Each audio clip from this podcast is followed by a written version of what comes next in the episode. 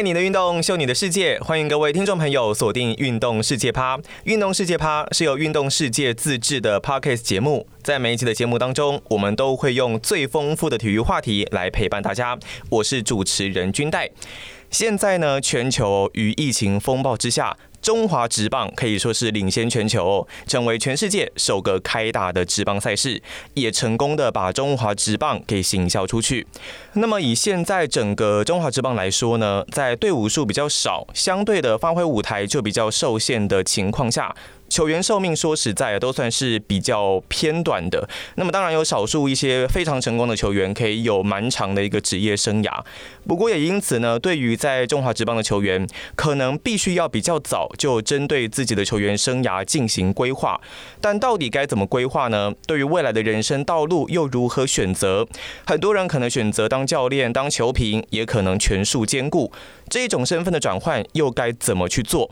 对于这样的议题呢，我们特别邀请到中信兄弟的教练，过去也是职棒球员的许浩明教练，一起来跟我们分享他的职棒大小事。欢迎许浩明教练。大家好，我是许浩明教练。大家午安。好，那当然，我们今天非常荣幸可以邀请到许浩明教练来到我们的节目当中哦。那在这边呢，想要先跟许浩明教练来讨论一下自己过去当初是怎么来跟棒球做一个结缘的。那么你是什么时候就开始设定以职棒球员来当做目标呢？因为我国小没有打棒球，是我是在台北市念小学的。嗯哼，那我是在国小毕业的时候出国去玩。然后碰到呃那时候都是旅行团，没有那么多自由，根本没有所谓什么什么自由行或者背包客的这样的一个行程，是，那就是跟旅行团，然后碰到了高雄的属地的棒球教练，他就看我好像很喜欢运动，所以就问了我母亲说，我是不是很喜欢运动？我母亲说，对，我在学校都是校队，都什么球队都是什么球类运动都是校队，而且都是队长。那他们就说那个时候就是高雄市那个中正国小。然后去拿威廉波特的第二名，就是徐敏兰他们，嗯哼，说要在高雄组一支青少棒队，就是现在的那个高雄市五福国中青少棒队，呃，问我有没有就是要组队的话要。下去打球有没有兴趣？但是要考试，有没有兴趣？我说好，就术科考试这样子。没有，也有学科。哦，也有学科。一开始先考了智力测验、学科测验，然后才是术科以及包括跑步以及棒球职员相关的一个术科测验。然后结果他说，然后回来台湾了，然后过了一段时间打电话上来联络说，哎，要考试了，我就下去，就下去，就八十几个只考三个，考上了。哇，就八十几个只有一个，就考了三个。哦，考了三个，OK。然后最后留下来的就是那个时候只有只剩下三个，就是我张家浩。还有陈东福，就我们三个，哦，就你们三个人而已。哎，但是我比较特别，我是因为我国小没有打棒球，对，国小没有打棒球，那其他都是有打棒球，国小就有打的。嗯哼，那可是像这样子，在之后的训练的一个过程当中，应该是特别辛苦。呃，应该说辛苦，也应该说很幸福，因为像一般如果当时都是南。南美和北华兴还有一个龙工，大概是这三支传统的强队嘛。嗯，那假设我是去那个那些学校来做一个从事棒球运动的话，那我上面有国二、国三，还有高一、高二、高三的学长，等于上面有五个年级的学长都在那里，非常多前辈。对，那相对的，就是说排练习的时候，像我们这种一年级，我听他们说，哎，有去美和，他们说一年级都是干嘛？捡球跟割草。哦，就打杂的，就打杂，一年级都是这样，尤其是国小毕业生、国中这一块，因为还没发育，因为青少棒就是看你发育了没。嗯哼，青少棒先那个那些球队，当球队的球员发育的越好的时候，当然身材就会好。青少棒是看身材发育的运动，那青棒就不一样，青棒就是真的是技术养成运动就不一样了。嗯哼，那那时候去的，因为我是第一届，上面没有任何学长，那也感谢当时的一个教练陈泽祥教练，真的。定得很紧，然后我在一年级，我还记得我打球的一年级下学期，我就当先发投手丢了美和跟龙宫了。哇，就已经先对强权登板了，然后也先发，也都比赛，都一年就进入状况，没有什么问题。当然，其中也是有被修理啊，这这些都是必经过程。但是，对，呃，现在回过头来，我们都在聊，当了这样在聊。其实现在回想起来，棒球生涯，你最想念的都是对你最严厉的人。都是那时候，因为要求非常的严格，所以会特别想。现在想念的其实真的都是那一那一些日子，我很就是很感谢他。对，非常感谢。成为中华中呃这个成为职棒球员的契机，大概是从什么时候开始啊？呃，我国一刚好是中华职棒元年。嗯哼，因为那个时候我根本不知道职业棒球是什么。我打到国三，我也不知道职业棒球是什么。就先就是先自己在学生棒球一直磨练这样子。当初会家长会同意让我下去打棒球，其实他们很担心我的课业会荒废。嗯，但其实我在，但是虽然是说小时了了，大未必佳，但是我小时候我的功课一直都是还蛮好的，嗯，都还蛮。然后一直到国中去学校打球，功课也是还是可以跟那段班都没什么问题。那到高一。一直到国中毕业，其实都没感觉。那我国三才职棒三年，到我高一出国，呃，那时候中华队青棒队有三队，然后选上其中一队之后，高一回来的暑假，然后升高一升高二的暑假，然后当时我们呃教练团有一些跟动。呃，新加入了一位教练叫张深正教练，然后他当时也是陆光队的总教练。那陆光队顾名思义就是阿兵哥嘛，那他们都会聊说，当兵退伍你要去哪里呀？要做什么？薪水多少钱啊？那有的呃身手比较好的就是当兵退伍，甚至在当兵的时候职职棒球队就给营养金啊，一些零用钱啊。那可能实力稍微稍差的就可能会先去业余啊，回台电啊、合库，或者是当时还有森宝，嗯，就是纳鲁湾球队的前身，嗯，那。我高一升高二的时候，我在想说，哎、欸，对哦，我是不是应该到高二才开始想这件事情？考虑一下，考虑。我看学长每天在那边聊，我好像也应该，好像应该要进入加接近十八岁，该聊些大人的话题了。是，不是在想着说，哇，那个 Michael Jordan 有多厉害，公牛队还会拿几个冠军？这时候该为自己稍微想。对，那个时候我们的时代都是打篮球，Michael Jordan，Michael Jordan 打篮球。哦，对了，那个年代的确特别。然后鞋子要买 Nike，衣服要买 Nike，大概就是这样子，大概是这样子。那时候棒球比较没有那么主流，是吗？也不是说没有那么主流，就是说，坦白讲，当时呃，NBA 能行销全球，但是这这是歪楼讲到篮球去啊。我想跟 Michael Jordan 有很大的关系，对，那跟鞋子的品牌也有很大的关系，所以当时就是在全世界的一个运动的国际化的情况下，就很容易被。因为我又很小就很很喜欢打篮球，本来我是要去打篮球，不是要打棒球。真的，我本来是要去打篮球，走偏路了。对，我在国小的时候放六日都回学校打篮球，就国小的时候六日在学校打篮球。有的因为有篮球教练住在我们家，他们就说你这真的就是。有很有天分，那时候本来就要帮我。当时台北市最好的国中篮球队是大安国中，哦，都已经讲好了。嗯，就这样说，你怎么突然跑去打棒球了？我说就这样子，真的。那那时候，可是进入到球队之后，应该就比较少打篮球的。还打，哦，还继续打。我打到职业还在打，就是进入职棒之后就继续打。对，但是要小心。进入职业千万别打，因为我脚踝有严重扭到过。你说进入职业之后去打篮球，然后扭到过。哦，在休季期间去扭到过。那那时候对于球队的合约没有什么影响吗？呃，因为春训的时候就好啦。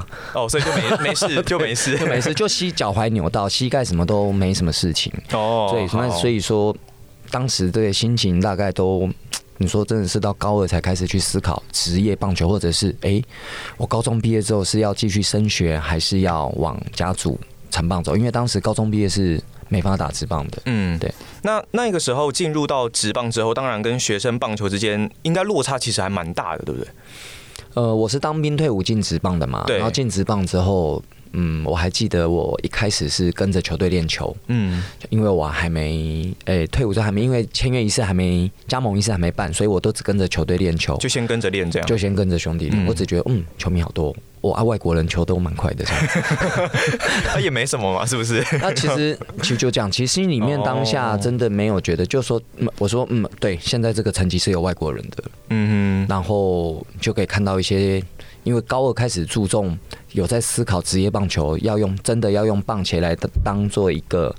呃，赚钱的工具的时候，你就会开始去关注一些报纸。那时候你就会看到，当时你在报纸上看到的人，譬如说像林中秋学长啊，嗯、或者就是譬如说还有很其他队很多人，你就会发现到，哦，真的他们很厉害，对，还蛮厉害的哦。OK，那像许浩明教练当过了职棒球员，大概进入到职棒当球员多久之后开始思考可能？未来不当球员之后的这个话题，毕竟像我刚刚讲的，这个中华职棒球员的寿命可能都比较偏短。那对于现在刚打职棒的球员，他们大概什么时候、什么契机，可能就要针对自己的未来人生做一些规划？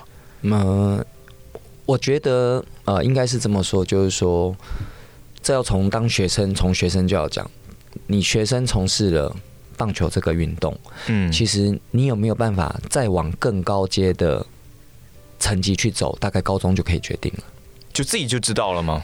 大概其实自己不知道，家长应该都知道了，因为高中就已经是你天分的展现了。嗯，因为身材都已经发育了。对，很少。你说最慢最慢，我认为高二高三应该就是发育了。当然，高三到当兵到大学可能还会长高，但是绝对没有前一段的发育期长得那么明显。对，大部分都有，甚至。国中暑假升高中就哇一下子长十几公分，这种都很多这样子，然后就差不多到顶了。对，那学生棒球，当你尤其你到高中的时候，你你知道你有一定的能力的时候，你脑袋想只有两件事情：我要选上代表队，我未来要打职棒，就是要想办法进入中华队，就是打职棒，就是进入棒球运动的顶端，金字塔顶端就是职业棒球。嗯，因为职业棒球啊，日本职棒美或者美国职棒的美或者韩职，职业棒球都是该国的棒球运动的金字塔顶端，可以就是这样说了。嗯、那再下来就是业余嘛。对，那当时就已经是有这样的想法了。不过，呃，我倒觉得现在小孩子来说的话，因为现在资讯很发达，我们那时候。呃，不要说不要说手机，连电脑都没有很普及。嗯，连的会用电脑更寥寥可数。那现在的小孩资讯比较发达，其实他们是更容易能够获取棒球相关的一些知识，甚至是非棒球的，甚至是学业上的。嗯，我觉得现在的小朋友，他们不止，如果他们真的是有实力的棒球员的话，他们不止可以从呃一些电子用品上获得一些比较新或者是一些。之前自己没有接触过的知识之外，我觉得还有一些其他他们也可以去学习的，因为说不定他们接触的时候，他们或许会发现其他地方天分可能比棒球还好。我可能找到另外一片天空的感觉。其实是有的。我虽然只是就我现在觉得而言，其实呃台我坦坦白讲，在台湾棒球员受教育的这件事情来说是比较弱势的。嗯，的确，真的现在你看体育班，真的都，我现在真的讲，真的我认为真的没什么在念书。就可能从早练到晚，练球练到晚这样子。呃，现在是因为现在像他因为什么专任教练某些制度的关系，变成有成绩责任制。嗯。那教练为了要成绩才能够有续聘的情况下，那当然就是没日没夜的练球。我想这人之常情，我想这很合理。嗯。那。就变成说，那是不是牺牲了学生的受教权？我想这是很值得讨论的事情了。嗯，那这一部那在这边讨论，就今天就只讨论这一题，就讨论不完。对，那就是说，呃，我还是觉得，尤其在语言，嗯，甚至一些是逻辑思辨的这样子的一些课程学习上，我认为球员可以好好去思考。第一个语言为什么？因为现在资讯都从外国来，对，不论是日文或者是英文。你要听得懂啊，嗯，你要看得懂，你要看得懂，对对。好，那那其他像逻辑思辨的东西，好，你语言的话，如果真的是真的是你觉得好像比离你比较遥远，那你看一些常看一些逻辑思辨的书籍，或者逼自己去碰触的话，其实对你未来在球场上的临场应变跟你的思考。会有完全不一样的面向，就不论是在球场上还是球场之外，其实都可以有帮助。就是说你在球场上，你可能在球场上一面会让人家觉得，嗯，你真的很不错。那你没有上场的时候，你在球场下，其实你心里面也会看到别人没有看到的东西，你会观察。我觉得观察是一件很重要的事情，而且这对于你离开球场之后，这也都很重要，也都很有帮助。对，其实我想这都很重要。嗯哼，对。所以其实我们不要说哦，我们可能从什么时候，从什么时间点要开始思考说自己的未来应该。是无时无刻其实都是在思考，从学生时代就已经在想说未来到底该怎么做，然后该怎么发展出自己另外的一片天哦。对，那你说如果能够自己能够有一些思考的话，那相对选手对自己的自主性一定比别的其他小孩子好哦。不论在训练上面，因为他想得到，对。如果他真的是能够，呃，身体力行去做的话，相信他无论是在外在内在，都很明显的会跟其他的小朋友或就是学生来讲，会是一个完全不一样的个体。因为有时候跟一些教练聊，然后就会讲到说，哎，球员有一些有可能会分成两种的呃个性，有一些是非常的主动，可能教练不用讲，他就会特别去完成该完成的课表，但是有一些可能就比较需要教练去盯这样子，呃。像您刚刚说的，我们列为呃 A 和 B，不是说 A 是好，B 是不好，我们只要分成两个种类啊。嗯、所以你刚刚说的 A 类型这一块的话，本身呢，这种人的思绪一定比较清楚，自主性强的，自主性强的。那 B 这一种的，其实他也不是懒，只是说教练没给他指令，他不知道该做什么，他没想到，对，就是填鸭式的。嗯、好，那这种填鸭式的呢，通常我说实在话，你要到。真正高阶的棒球竞技竞技棒球里面去，会比较弱势，真的会比较弱势，嗯、因为你到职业场上，你会了解你的每一个挥棒、每一个接球的 play，每投一颗球都关系到你的薪水。嗯，所以你必须要能够自己掌握你的薪水。打到职业，这就是你的事业，而不是一份工作。为什么是一份事业？因为你要有思绪，你要有能力去思考你的事业，你才会想会让它更好，而且知道怎么让它更好，而不是为了哎，教练叫我短打我就短打，教练叫我打我就打。但你有没有思考过，每一个状况不一样，你该怎么短打？短打的方向，教练叫我打我就打。你有没有想过，现在跑垒员在哪里？人家之前的投球策略是什么？你要该怎么应变？我想这都很重要。而且其实进入到职业之后，教练不会每一动都跟你讲得很清楚，对，每一动都是跟你就是让你说一动做一动这样子的感觉比较不会出现。而且现在的选手跟以前比较不一样，像我们以前，嗯、像我我已经算是很有想法的小孩子，嗯，听得出来，就是 就是想的已经让教练有点动没掉，就是给我你走你丢走你喜欢他这被冲上，就就我是最长很长的被 教练 许教练小时候可能会一直提问的那一种，对，就是好奇宝宝，哦、我就是好奇宝宝，我就要为什么要这样啊？这个时候，譬如说啊，譬如说有个手背的 case 的那一些演练，我说，那他竟然这样子了，那如果球到那边，他他要去哪里？就一个一个问，一直抽丝剥茧，一直问问问问。以前的教练如果一直问，是不是会觉得很烦？对对，但但是我问了，教练只要一解答，我就会永远记得。我就是这种人，哦，就那一次就 OK 了，我就一次就 OK。就像现在我们球队有有英文翻译，嗯，其实有时候有些单字我们在棒球场上比较少用，我突然想到，我问了。他只要一跟我讲，我都一直记得，我不会忘记。哦、oh，OK，可能一些术语的部分，呃，不不只是术语，甚至是就是好像有点英文家教的意思，哦，公器私用。譬如我突然想到什么，哎，什么单字就诸如此类，在文字上、语言上的学习，我也是这样的态度。就不只是棒球，不只是棒球，所以就是说我只要问，我只要知道了，我就记住。就是说，你有没有自己主动去接触？我想这一块非常重要。而且现在的小孩子，我们刚刚提到手机一看 YouTube 都有。谁的训练，谁在打的想法是怎么样？哎、哦，对对对，过后时在打的感觉是怎么样？谁在打的感觉是怎么样？选手的哎，自主性已经变强了。现、嗯、现在已经不是你叫选手做一动他就做一动的、嗯、这一种选手，现在不好找，就很少，反而很少，反而很少，反而很少，反倒是有选手，就是想在选手的想法上是呃，个人想在个人想法上是反而是越来越多元。譬如说，他这一颗想要这样打。或者是他今天打击练习想这样打，隔天打击练习他想要这样打。哦，所以所以反而是现在这样子思考灵活的球员反而是蛮多数，反而是比较多的。哦，那这对于教练来说是不是其实也是一个挑战？其实是，嗯，其实现在大家都会说啊，现在的小孩跟以前不一样。对，其实身体素质说实在话比我们那个时候还好，因为现在营养的摄取变好。那再来。训练的部分呢？诶，因为现在大家说运动科学嘛，对，那运动科学就是让你的训练更有效率，嗯、提升运训练效率。所以相对的，在很多部分来讲，我说实在话，现在的力量、速度都是我认为平均而言是超越我们那个年代的。嗯哼。但是在玩球这一块，在打棒球，在真正 play 一场比赛的时候，我坦白讲是有差距。差距是说，我们那时候比较灵活。哦，那时候玩的比较，那时候玩的比较玩比较凶一点。我们那时候就是嗯，玩的比较，而且很敢玩。我们那时候就是比现在的小孩子敢玩。您说直棒层级也敢，就是放手去玩这样子。对。对，那为什么会有这样子的落差或差距？其实我我是想觉得说，这个差距不是说谁好谁不好，就是不一样而已。嗯。就单纯只是一个不一样只是一个现象。这只是我观察到的一个现象。嗯。对，像像我们里面你说像安姑陈江河哦，陈江河教练，安姑教练，你说真的，他跑的速度很快吗？说实在话也不快。嗯，我肯定我当选手比他快，我可以肯定这件事情，哎，这我绝对可以肯定的。OK，哎，希望他，我不知道他会不会听到，我们想办法传给他。OK OK OK，对，但是你看安姑他在场上的应变。嗯，他该怎么样？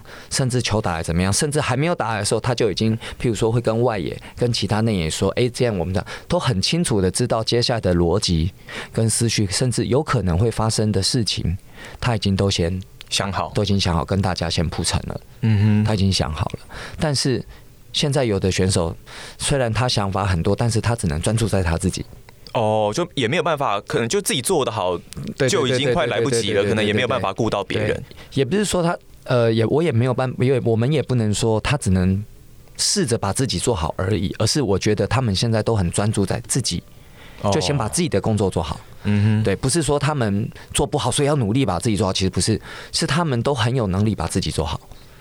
但是，就是对于整个就是说这种操盘手的概念来讲啊，就是说棒球以一个棒球魔术师来讲的话，以现在的小朋友是比较少。比较少哦，这其实真的听起来蛮特别的，因为从刚刚聊天的过程中会发现，现在的小朋友，现在年轻球员，其实他们接收的资讯应该是更多的，对，对，更丰富的。但反而可能，如果你说要再出一个内野魔术师，比方说像黄忠义东哥这样子的球员，反而会是比较少的。对，像在我们二代像那一代，有几手就陈瑞正嘛，嗯哼，像他在球场上的稳定度、灵活度，甚至是整呃，譬如说他整个操控全场节奏这件事情，我想他是相当。当好中华职棒应该算是，我不能说我不能说他是唯一代表人物，但他肯定是代表人物们之一。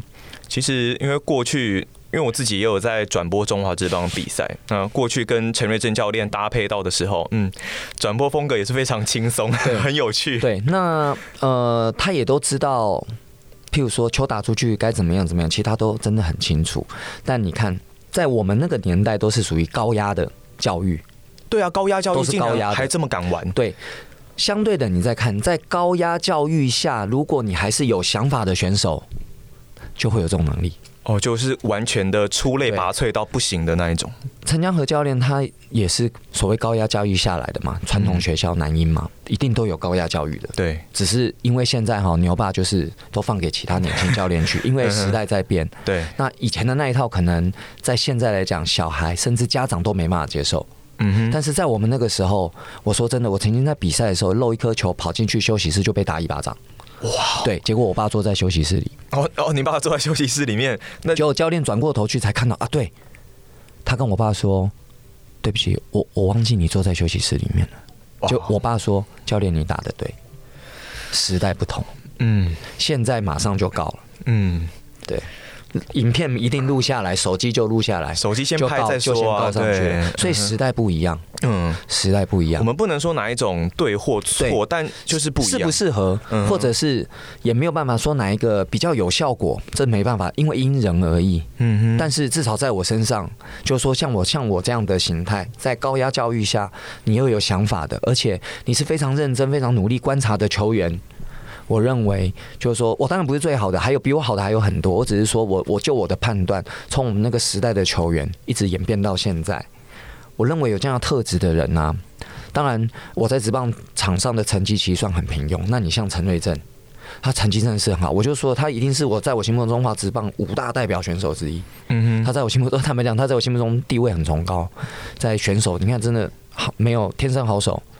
天生好手，那你看他的呃种种的表现，你看他也都不会急。他当总教练，虽然我没有被他带到，因为他当总教练的时候我离开了，但是你 你你看他有办法把一个呃当初人家不看好的球队，甚至说实在话东拼西凑的球队带上来，能达到这样的成绩，表示什么？有想法。所以在高压统治下，如果你又有想法，你又有一定的呃专业能力的情况下，我觉得这样的人都是真的是。很出类拔萃，因为其实我会觉得这种心理素质，所谓的抗压性，在国际赛场上，重要，我觉得差更多。你说，像你刚刚说到抗压性，其实好，最重要来了，抗压性真的有差，真的还是有差多。现在的球员跟以前的球员，其实会不会差球，就是差在这个地方。我们那个时候真的没在差球，我的天啊，真的没在怕的，真的没，真的没在怕的。可是那像是现在球员，可能呃，以教练的观点来看，也许在想法想法上，可能也比较。不是那么敢玩，那也许在面对压力的处理上跟以前比较不一样。那但是现在又不可能再回到说，比方说高压统治或什么的教育，毕竟时代是不一样的。那以教练的观点来看，这样子的现象，你有没有什么想法可以去帮忙改善，或是帮助这些球员？嗯，首先呢，每一个球员不一样，嗯，每一个球员真的不一样。像我举例，我们球队王威成，他的打击练习。是连外国球员看的都觉得这到底在打什么东西的打击练习？哦，这这是好还是坏？好，然后关键点来了，呃，前年我当三垒指导的时候，然后有一次，哎、欸，王威成上垒，然后不知道人家，哎、欸，不知道是谁护送他，就啪啪啪就到三垒来了，然后对方喊暂停要换投手，那、嗯、我就跟王威成说，我说王大威，我都叫王大威啦，因为他爸是我学长兼教练王光辉学长嘛，所以所以他很小我们就看过了，所以就跟他就是比较亲就对了。我说我都叫王大威，我说王大威，我说我看你打击练习，我真的很想揍你。我真的这样直接跟他讲，这么直接。我跟他讲，他就在 笑。我说我真的看不懂你在打什么，那乱打乱打的。我说，但是我一直在观察你，你的打击练习有你自己特殊的训练意涵。他练习都在打全垒打，他是我们练习全垒打王哎，练习的全垒打王，真的真的真的真的，我真的没有骗你。我都说，我都说你明星赛参加全垒打，我去喂球好了。我觉得我们有机会赢。真的真的真的啊！分一下，真的真的 真的，这真的，他练习真的打很多全垒打，power 非常的好，power 起发的非常好。你不要看他瘦瘦的，嗯，但是依他第一棒的角色扮演来讲，他根本不应该这样打，甚至是不适合这样打，没有应该，甚至是可能不适合这样打。在练习的时候不适合，不适合这样打，应该可以用更有效率的练习方式。但是后来我的观察是，其实他只是希望他能够把力量。能够用出来，把这力量的使用的效率把它用对、用好，嗯，用到精准。然后他在比赛的时候，你看，结果他在比赛的时候，反方向打得比顺方向还远，对不对？是吧？嗯，我是说这是你的绝招哦。然后后来我就跟他说，在就在三垒垒包上，我就跟他说，但是我观察你在打比赛在打击的时候，其实我有发现，其实那只是你练习。你想要做的一样东西而已，但是你比赛的时候，你会知道，你做这样的练习，只是希望你在比赛的时候，把每一个位置的球都确定能把力量打出来，把速度打出来，而不是为了要拉全垒打而拉全垒打。这就是选手有想法哦，有想法，有想法就是这样子，所以他会他知道他在做什么，而不是就是说有的选手其实很多啊，就是说我练习打很远，全垒打打很多，但比赛好像就不行。嗯哼，为什么？因为他练习就是为了打全垒打。练习是为了打全他他在打练习都一直打全垒打，但是他并没有真正去思考打击练习的意涵。哦，但是王威成他会懂得思考，说他是为了想要把每一颗球打的确实能把力量延伸出去的这种感觉，所以才打全垒打。我讲一个例子啊，我当选手的时候，嗯，那肯定恰恰也还在当选手，对，这肯定的啊，对。但他当选手当到最后，我都没有当选手，对，就是肯定。我当选手，他就当选手。我可我说真的，他在打击练习的时候，打击练习的时候，我说真的，我都打比他远，但他有他自己的想法，对。他有他这，我都打得比他远，我真的，我真的没有骗你，我真的打比他远。嗯，但那个时候的我没有办法，我在练习都可以打拳打都没有问题，但是我没有办法把那个思绪或者在那个训练意义上，把它转化成让我在比赛更有效率的打击。哦，没有办法转换成比较有效率的那一套方式。对，就是说我我练习可以打这样，但是我好像还没有把我。练习的训练的那一块放到比赛来，就表示我的训练目的跟意义需要调整。但当那时候没有这样的思考，对，因为我们如果接触到一些科学化的训练，其实就会知道说，呃，你不是说只是一直练而已，对，你要知道你为了什么目的，对，为了什么而练。那现在这样子的球员，说实在是偏少数的。诶、欸，嗯，偏少数，但我呃这样讲好了。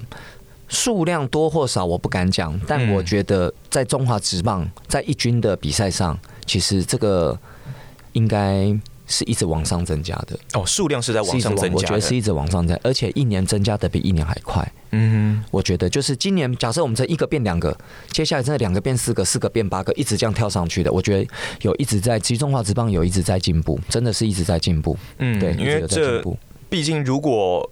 大家都能够有想法，慢慢的发展起来的话，追上日本或美国，我们不敢说很短时间内了，但是至少是能够让大家看到希望的这样子。就是说，就像你说的想法，这个想法里面其实也包含训练。嗯，那训练我们要讲的就是训练目的，训练目的中间要有训练效率。那训练效率，那什么叫做有效率？有效的训练就是有效率，有效的最简单的讲，有效的训练就是有效率。那何谓有效？这个就这个就真的要抽丝剥茧去去思考。对你有效不一定对我有效，因材施教，施教。每一个人的特质不一样，但是有一些基本应该是不会变的。一些基本的，基本应该是不会变的。譬如说，譬如说我这样好了，所谓我们这样打击好了，嗯，发力一定是从下半身开始发力，因为脚着地在地上，你的脚不着地，你的手发不了力。嗯哼，这是一定的。动力链的问题，动力链的问题。嗯，投球也一样，都是动力链的问题。其实投球跟打击都是讲动力链的问题。怎么你的动力链怎么让你的几个开关让它连接顺畅之后，变成最有效的力量释放？极简单讲就这样。但是中间的训练就，因为有些人会在某个开关卡到，有些人不会。但有些人又不知道自己是在哪一个开关卡到，但有些人他根本不知道什么开关不开关，他就潜意识做出来，他就是这样打了，嗯，就天生好手。OK，对，天才真就是有，嗯，就是有这个真的就你问他，就像我，我 在考虑要不要讲名字，是不是？有一次哦，在车上，是你在球员的时候，在球员的时候，哦，在球员的时候，因为恰恰就坐我正前方。哦，OK，我说练习你都怎么打？然后他还过来跟我说：“陶铁，我跟你讲哦，你不要告诉别人哦。”他说：“你像小偷，你知道吗？”然后他就跟我说：“他好就怎样怎样怎样。”我说：“哦，是哦，但是。”我好像没办法，然后他的怎样怎样可以讲出来吗？没有，这这个就没不不是很特别啦。其实以现在来讲，其实是一个基本交易的练习，嗯哼，基本交易还的练习，非常基本的练习。但是就这样打平打确实这样子，但是不要，我现在要讲就是不要因为我们到了台湾棒球的金字塔顶端而去忘了最基本的练习。所有你的练习要有效率，都是从基本开始。千万不要有一句话，寒战里面有一句台词，我一直记得。还没学会跑就想学会，还没学会走就想学会跑，从来都不是问题。哦，从来都不是问题。问题问题是什么？先问你自己是不是天才。我觉得这句话含义非常好。哇这句话是韩战的台词，我永远记得。如果你不是天才，就别这样，你就别这样干，你就是要从基本走。嗯哼，对。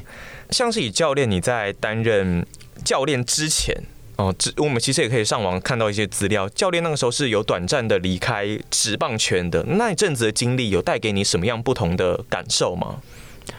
这个没有好或不好，对或不对，只是觉得说离开了当时离开了职棒圈之后，离开职棒之后是先去就去从事像是婚礼顾问工作，嗯哼，婚礼顾问。工作类似是这样的工作了，就觉得嗯，原来棒球的世界很小。哦，到外面这个圈圈很小，嗯哼，这只是如果要以整个人生来说的话，或者要整个以宏观的世界来讲的话，棒球圈是一个很小很小的圈子。那那一阵子的经历，对于你在先先问一下好了，为什么那时候又会再回到棒球圈？哇、哦，这个，这个真的都很特别。今天我要把所有东西都问很特别。然后因为那个时候，零八年北京奥运输给中国大陆嘛，嗯、然后那时候经典赛输给中国，连续输给两次中国大陆。嗯，那时候政府就呃颁布一个振兴棒球计划计划嘛。那那时候我还记得我还在睡觉，然后那时候呃那个李俊明学长，嗯，其实那时候他就离开兄弟了嘛。对，然后因为他就是接到指示，他要当那个桃园市队的这个总教练。哦，航空城。对航空城，然后他就打电话给我，我问你要不要去当教练？没有，他没有问。哦，不是，他就 他就直接叫我去报道。哦，直接直接叫你去是不是？他就直接叫我去了，嗯哼，对，而且我再讲一个笑话，一个一个算很。就话不要讲太早的这种笑话，就因为我们在做婚礼布置的时候，就是像像那个结婚就是分中午跟晚上嘛，嗯，那中午结婚的，那你就是早上要去到婚礼的现场，要去开始布置，要架设道具器材诸如此类的安排一切事情。那一大早，像我们从公司在景美，那如果来内湖的话，一定会。经过这个大家很平稳，会上桥会看到下面的人在打球。嗯，那时候就在说神经病，那么早不睡觉还在打棒球干嘛。反而是那时候觉得说，对，真的是这样子，干 不睡啊？好好的给你们在家不睡觉，你们出来晒太阳，神经病！因为他们打的不够多啊。哦，那是疯了。殊不知我到最后还是回去这一块，还跑去屏东晒了。真的，真的是这样。哇，那这是一个笑话，真的是一个笑话。那像是以呃许浩明教练担任教练的这一段时间以来，你自己有没有个人很坚持的一个教练哲学或是名言这样子？不论是在观念上或是训练的层面上，我觉得一切的一切，我只能简化为两个字，就是坚持。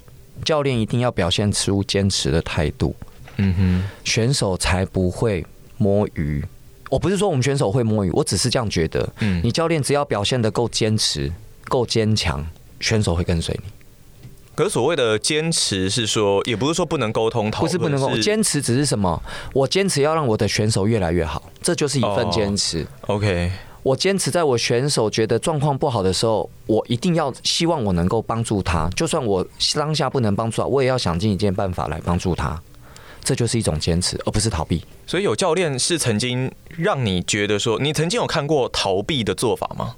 也不是逃避啊，就是，嗯、或是就放着，也不是放着。我觉得 这对我而言，嗯，好，对我而言，整个在春训的时候，因为今年是接了那个一军打击教练嘛，对。那在球季刚开始的时候，因为我们今年二军有一个那个。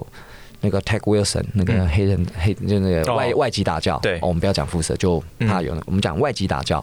那我就直接跟他说，我们虽然在职务分配上有一军二军的这个差别，但是实际的工作我们是一样的，只是被分配的地方不一样，但是做的事情都一样。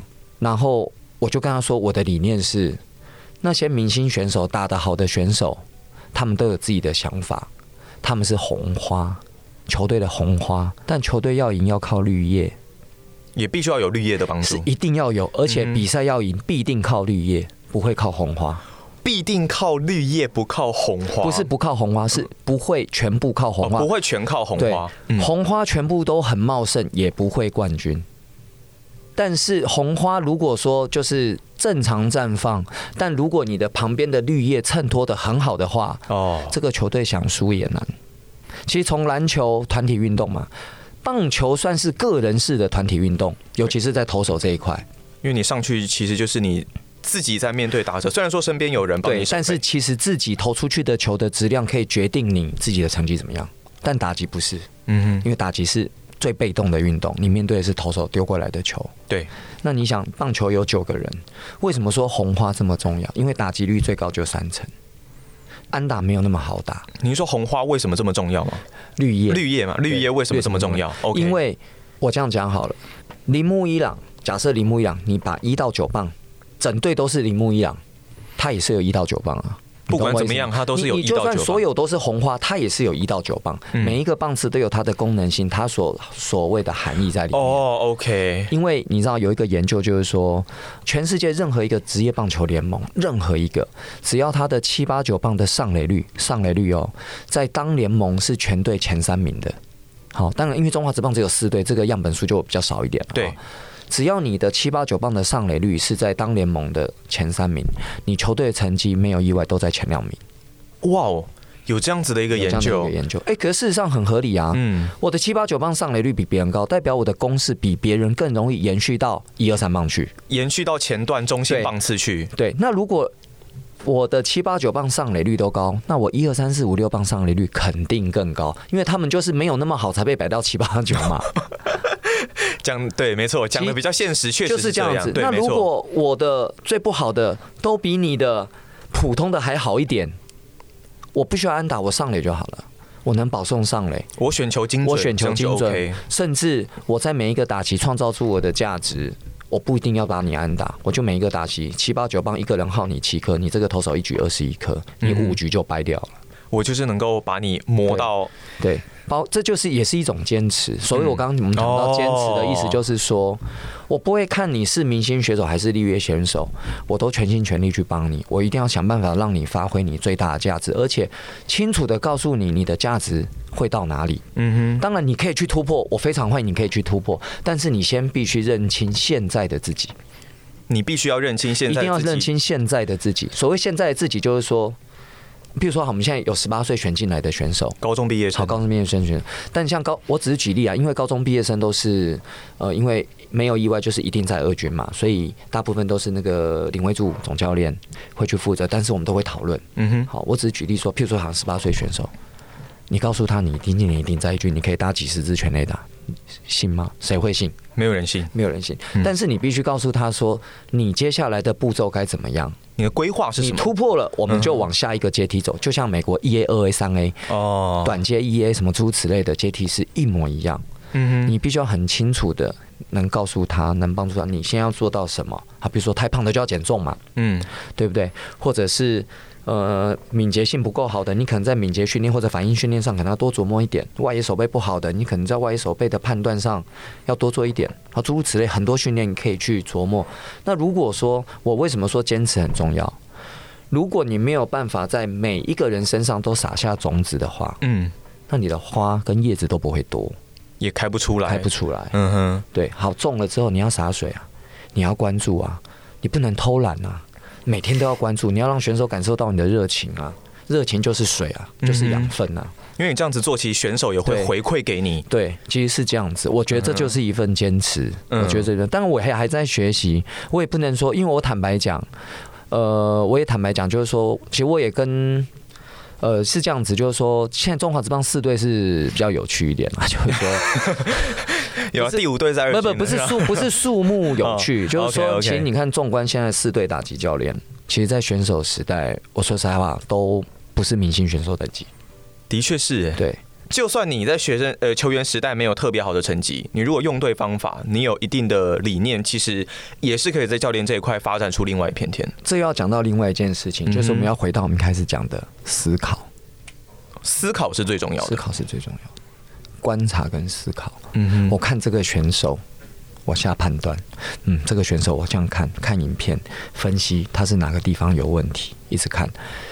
下药方子修正之后有没有效果？没有效果就要再找其他方法，很累的哇！也就是说是 很累的，必须要具备能够找出问题的能力。对，但是也不讳言的，就是说，如果是明星选手当教练的话，说真的会很有说服力。你有战绩背书，对，因为你如果你有个人成绩，你又是好教练的，你又教的好，这是我都说的，这叫一加一大于二，但真不多。连美国棒球历史这么久了，也都寥寥可数。嗯哼，真的很少。当但是另外他们比较不一样，是因为他们打的很好，球员薪水很高，根本没必要干教练。哦，是这样吗？是这样子，是这样子。因为当教练你要这样想哦，我们假设像居特这样这种选手好了。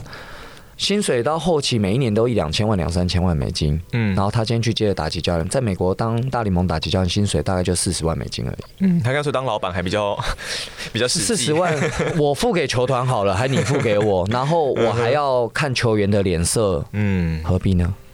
在美国的这个是比较特别。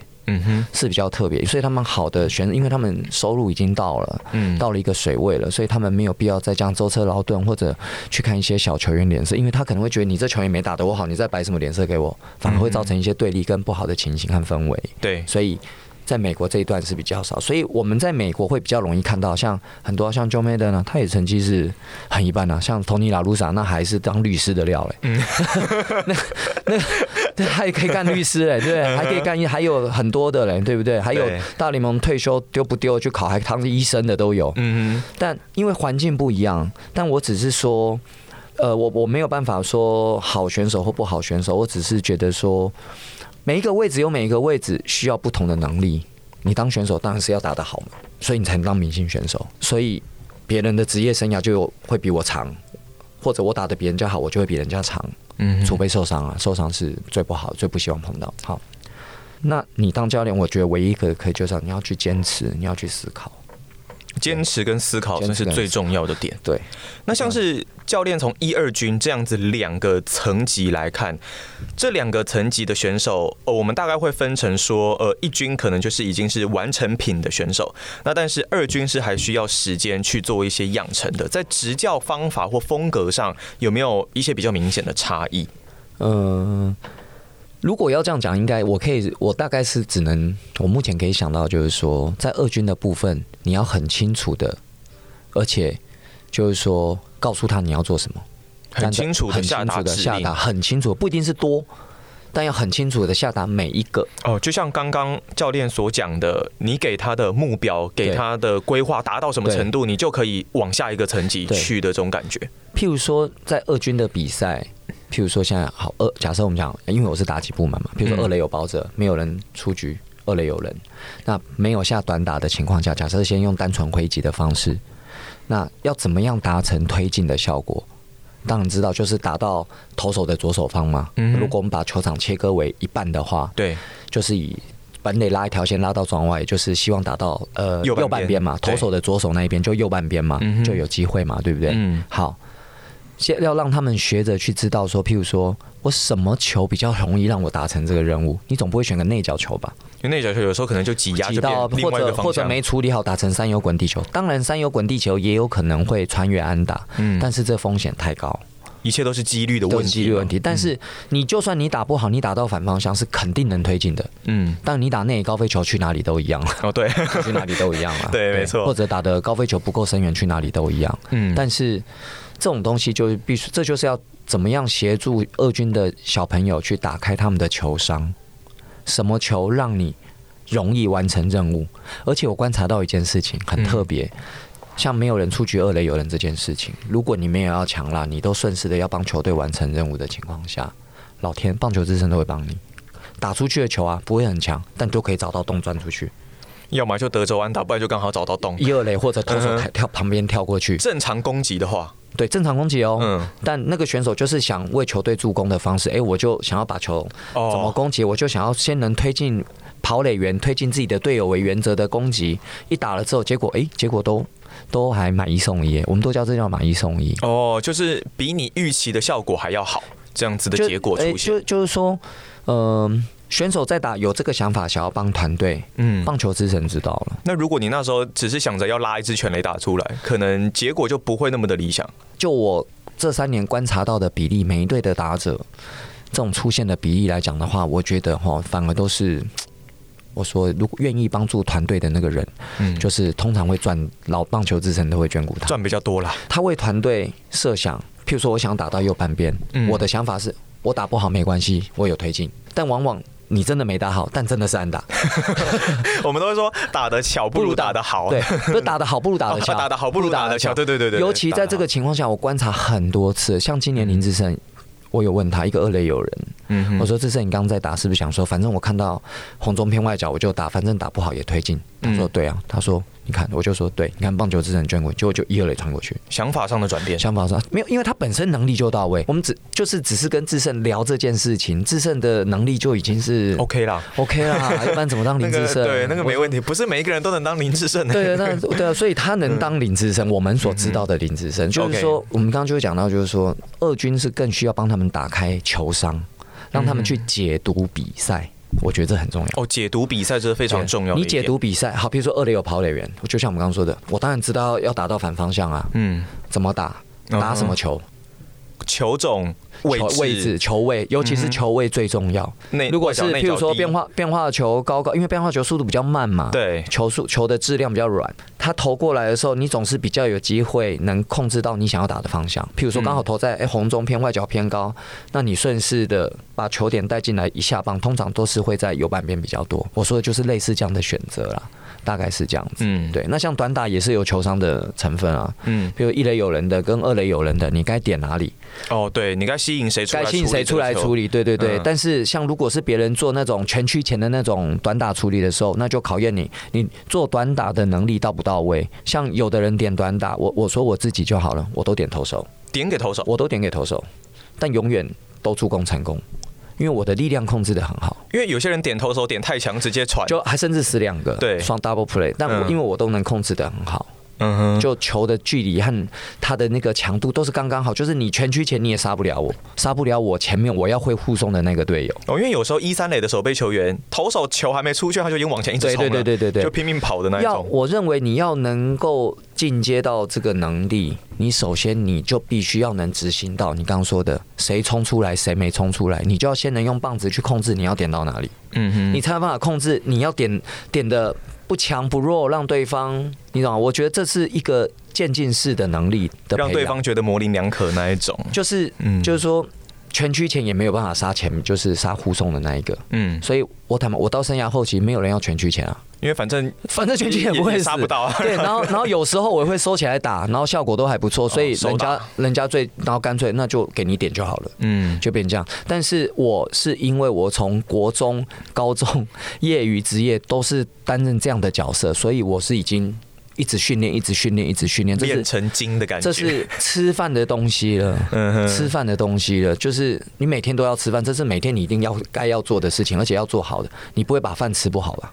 好，那其实呃聊到我们其实聊了非常久，那聊 到聊到现在这个程度，大家听众应该也都会觉得说，哎，哇，许浩明教练其实真的很会讲，就讲的非常到位，因为我们知道说许浩明教练自己也有担任球评这样子的一个角色，那你在担任球评的过程当中，因为其实呃有很多教练当然也都会兼任球评，大家特色其实也都不一样。对于您来说，您觉得担任一位球评对你而言最需要掌握住的重点是哪一些？我选手刚退下来的时候，还有担任那个未来的球评，嗯，第一年，对。我现在回想，我真的不知道我在讲什么，是不是比当球员还紧张？是不紧张？哦，不紧张，是不紧张。但是那个时候会用球员的心态看比赛，哎，这样不对吗？不对，我们蛮 shock 的，因为我们就是需要球员的专业知识。不不不不，那时候所谓的球员。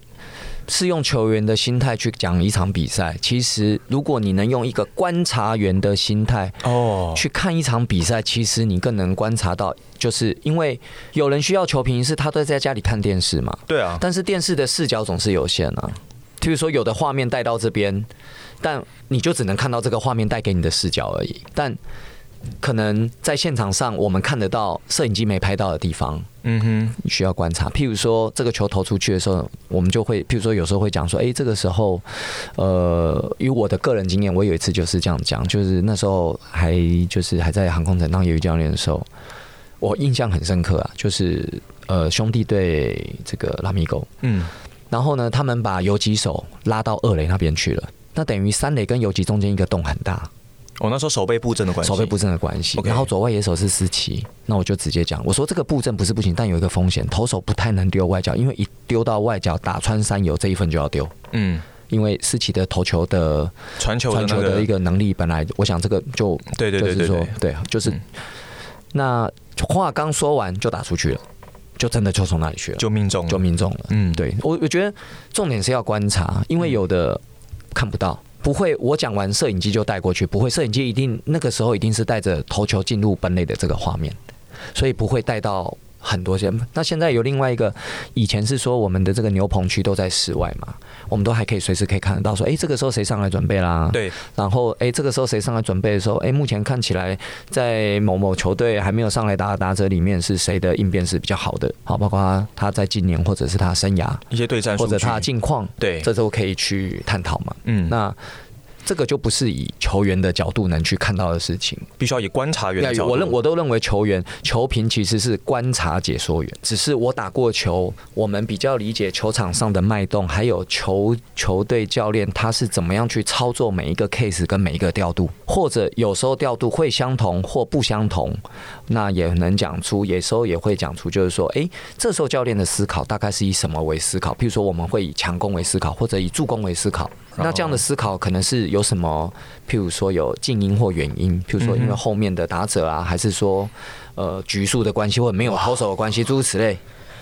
对，这是当球评也蛮累的，就是必须要做蛮多的功课啦。因为过去当然呃一些蛮有名的球评，比方说腊八哥潘宗伟啊等等，他们其实呃也都很努力的在做这一些功课，而不是说可能当过球员，可能就是以自己的观点，然后简单的去陈述，而是以大家可能会有兴趣的观点去做陈述。嗯，像现在在当打击教练，其实。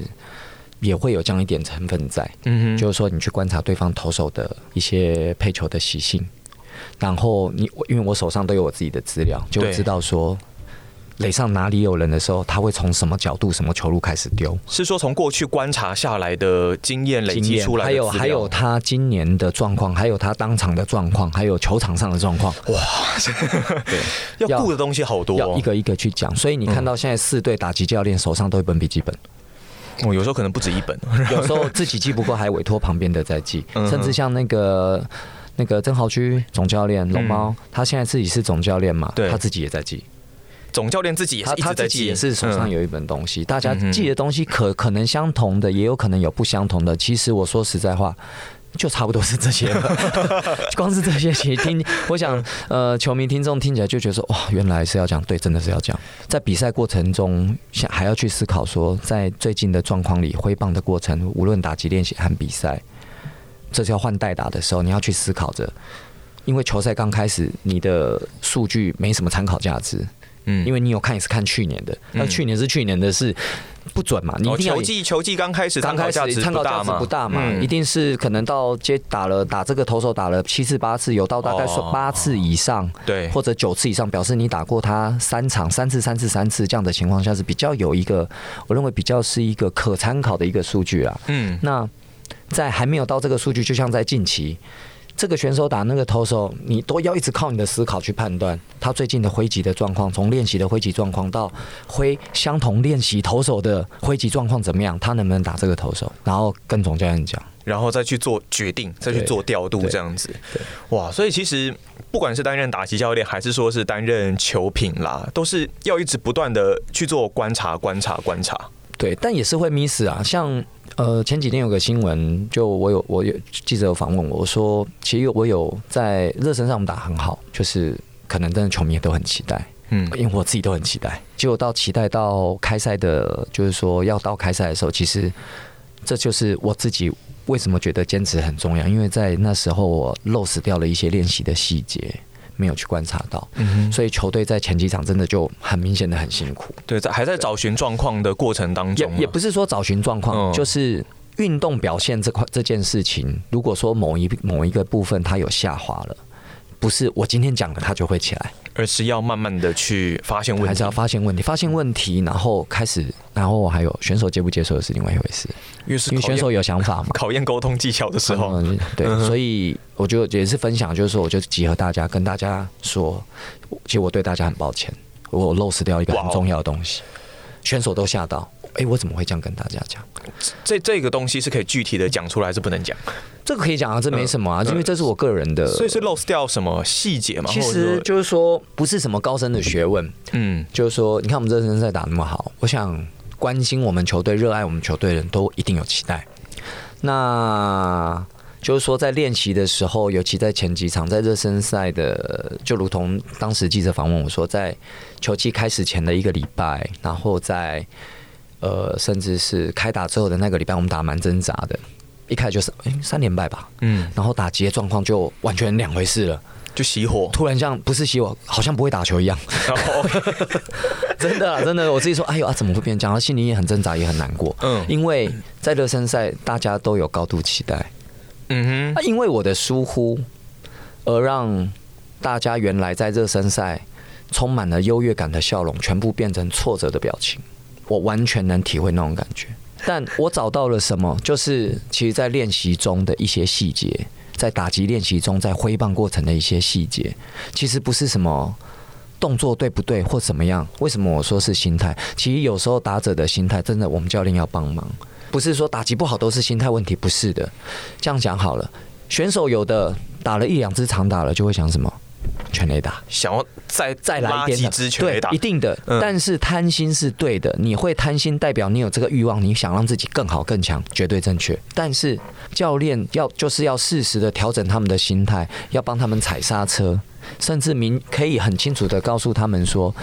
就像我刚刚说到的，这个时候的你可以到哪里？这个时候的你可以到哪里？你不用急，教练就是要拉这个节奏，拉住这个步调的人。但其实球技这么长，要一直维持也是很困难的事情，对不对？所以要有二军啊，就是要二军的一二军的调养成的调度的这样子的状况。而且我说真的，虽然呃，自自身受伤真的是令人蛮惋惜的，他真的是很棒的球员。对，因为你不要看他，他不要看他，有时候这样疯疯癫癫的，也不这样带大家玩。然后他每次都用一些很奇怪的话在回应我。啊，什么奇怪的话可以可以例举例一下吗？像有时候我在喊来哦，加油加油加油，他就会突然接一句。我就会这样冷眼看他，然后他就会看着我笑。我是我真的是哦，我说这是，我真的我蛮好奇他接了什么。呃，来大家加油加油加油！我说这样讲，这你没没什么特别的内容，也没什么不好或者不雅的内容，嗯，就是会接的让你觉得无厘头。对啊，你这接着是怎样？然后他就看我，就是有一个默契。然后现在志豪有时候也大概懂我，有时候会被他弄到这样子。哦，有有学到这个部分。对对对对，所以这也是一种相处啦，也是因为平常我我我想在球场。场看到我或者怎么样，我在做事情是蛮严肃、蛮认真的人。嗯，我在转播画面上看到教练也是感觉蛮严肃、蛮认真。智胜有时候都说：“哦，抽哥你都没有幽默感呢。”哦，他都会这样讲。我说幽默感，他真的很在行。对，我说：“我说智胜不是我没有幽默感，是有时候某些 moment 幽默不了。你也不能幽默的感觉，幽默不了，不能这样子。对对对对，是这样子。智胜他特别在哪里哦？”哎，怎么会讲到智胜来？没关系啊，今天就畅所欲言，要聊什么有什么。智胜他其实他特别就是说，你看他的成绩哦，就在那里？就是 top，就是 top。中华职棒应该是目前打击最顶尖的打击数据，我不能说全部的数据，就是在很多数据都是顶尖的，最顶尖的了。就很多也有可能是没办法超越的了。嗯，有可能啊，至少到目前是前无古人，后后有没有会有来者？我们怎样？嗯，对。那你看他在打哦，他有时候自己感觉不好，他是这样子的一个指标性的人物，他也会问说：“哎，抽哥，我今天在打，我总觉得怎么样，怎么样，怎么样。”哎，那像是比方说四月二十五号那个时候，他先发打第四棒，就前天啊，礼拜六的时候，嗯、他先发打第四棒，我记得是四支零吧，嗯，就那个，然后好像吞了三振，好像也比较多一点，就呃挥挥空率也比较高，对，那个时候他应该也有针对这个部分跟教练做讨论。呃，他挥下来，他只有说一句话，他说奇怪，这 Sosa 每次看到他都看到仇人一样，投的很认真，变化球都不会失投，直球位置都很到位，指叉球掉的很大，对我有发现，像去。去年那个拉米狗的里兹，嗯哼，也是这样，对到他都是一百五十几，没有在一百四十几的，因为他最强啊。对，对到他真的很认真，投手都不能失投，这也代表对方对他的尊重。对，没错。对，那我也是跟自重的自重的时候没关系啊，人家又都这么认真，那个记录下来，那个变化球的位置、犀利度、速度都到位。我说。也就是一场比赛而已啊，嗯，而且这场比赛投手对你丢那么辛苦，你每一个打席都耗到投手的投球，你也是有贡献的，就要用另外一种方式去鼓励他，鼓励他，找都要找正面的东西嘛。如果你都要找那么负面的东西，不是太可怜了吗？嗯，人生多可悲啊！对，球员压力也会跟着相对对啊，就已经打不好了，然后对啊，不是很可悲吗？嗯、但是。那是他，但是有些选手哦，如果他一直持续做不好的时候，我说真的，我个人觉得哈，这个在心理学的时候，其实有时候也是这样，他都一直持续都做不好，在同一件事情都持续都做不好，有时候鼓励没有用，你必须要给他一点刺激，给他一点刺激，嗯，真的啊，鼓励没有用。因为我相信他一路过来，一定很多人鼓励了，不缺我一个。因为大部分的人一开始都是先鼓励，一定是这样子，对，都先鼓励。但是当他长久以来，但我不能说这个时间是多长，也不能说哦，只有一个打席就是很长时间，就是说有一定的时间的这样子的一个进行，或者一定的这个 play 的经验在累积着的时候，如果都做不好。其实我是觉得，说是我觉得也不是说要说的多难听，不是说要说的很难听，酸的很难听，不是这个意思，就是可能真的要很比较义正言辞的去跟他讲这个事情。我我我个人是这样，但每个人带兵哲学不一样，训练哲学不一样，但是我觉得是这样，因为人是互相的，你当拳是你的工作，我当教练是我的工作。我的一个对我很重要的一个教练。就我在航空城的时候的一个总教练蔡荣忠蔡老师哦，OK，这是我认为这是我当教练而言我的启蒙老师。那我当选手，我的启蒙老师是陈泽祥教练。那当教练是这个蔡荣忠蔡荣忠老师。他告诉我一句话，我一直记在心里。他说啊，如果这个选手每年都打三成，你还要去修改他，还要去调整他什么？这教练神经病。如果这选手都打两成出头，有一场没一场啊，有些球路他真的就是当然死角，然后就是问题不断发生，那你教练还不去讲他，那你这教练是王八蛋。蔡老师就是这样教我的，事实上是不是？是啊。讲到蔡老师，其实我之前跟许浩明教练搭档做转播的时候，那时候有看到一个蛮特别的一个现象是，呃，一般我们在做职棒记录的时候，其实是有一个大部分的人会采用的规格的记录纸跟记录方式。嗯。但那个时候其实有问许浩明教练，他的记录方式跟蔡老师的记录方式是独树一格，特别不一样，对不对？呃，不是我跟蔡老师的方式是独树一格的，而是我学习蔡老师的方式。哦，你学习他的方式，就是他 对对对，他传给你的这样。就是我看了他这个学习方式，然后我就问老师说：“老师，啊，你请问一下，你这一个、这一个、这一个，嗯，是记什么内涵的，什么意思的？”然后他就告诉我各种的意义。因为我记得那个时候看许浩明教练的记录纸，会发现你光是呃，你还可以记录说他哪一颗打的强劲，哪一颗可能打的比较不强劲。对，那有什么样子的资讯？有很多丰富的资讯在里面，对不对？呃，积累有人。第一颗投球到最后一颗的投球，它的位置好坏球有没有挥棒，打出去强不强劲，有没有有没有效？嗯哼，然后再来换投手，然后对方换投手上来，比如说习惯性的第一颗用球，或对每一个投手的第一颗用球，全部都可以知道。所有的习惯或者是一些资讯在上面都有记录到，都可以统计的。那现在就说我们球队的禽兽部门，四队的禽兽部门现在都有各自有一些发展。对，在我们这一队就是说，因为我总不能每次比赛都翻一大叠纸在那边翻资料。嗯，好像掌柜的在翻 翻账单一样的，总不能让电视拍到我在那啪，像银行员这样，他好像 这样好像有一点跟画面怪怪的，有点违和感，所以我都有委托我们的禽收人员跟他们聊，跟他们说，呃，公司这边就是也也就把这些我刚说的这一些系统建立系统，就是我只要一看资料。只要能一调出来，每一个人个人只要一张纸就修出来，很多一张纸就交代，每一个人个人就要修修修出来。譬如说，这个投手对这个投，这个投手对这个打者，这个投手对这个打者，一张纸就可以修出来。就是球队愿意花资源啊，这个是真的是现在四队的球队真的都很不容易，尤其这个就是要就要讲了，就是说在这个疫情哦，真的很辛苦。嗯，那现在都没球迷，对，那都是靠一些媒体。多媒体、电子媒体或者平面媒体来做一些转播，其实我说真的，嗯、真的球团也很辛苦，真的。对啊，因为现在没有球迷进场，其实光是门票收入就少了少很大一部分。对，所以。当开放球迷进场那一刻，嗯、请大家不要迟疑，全力冲刺，直接冲进场内，冲进场，对，不用买，先不买票，先冲再说，可以这样吗？当然不行。对，当然我们还是希望说，大家在疫情过去之后，可以好好的进场来支持我们的中华之邦。那现在这一波疫情也其实危机就是转机了。现在中华职棒呃，透过英文的转播，可能也可以让全世界来看见我们台湾的职棒联盟的一个发展哦。是。那我们今天当然非常。谢谢徐浩明教练来到我们运动世界趴的节目当中。那运动世界趴呢，是一档运动时事还有人物故事与话题来进行的 Podcast 节目哦。那如果你对于节目有任何的意见或者是回馈，都欢迎在节目的下方留言。另外，如果你想要比较私密一点的话，其实也可以传讯息到运动世界的粉丝团来回馈给我们。当然，如果你还想要看到运动世界趴做怎么样子的一个主题，也可以透过这些方式来让我们知道。那么今天当然非常。谢谢许浩明教练，哎，谢谢谢谢大家。好，那我们这一期的节目就到这边告一个段落，我们下一期节目再见喽，拜拜，拜拜。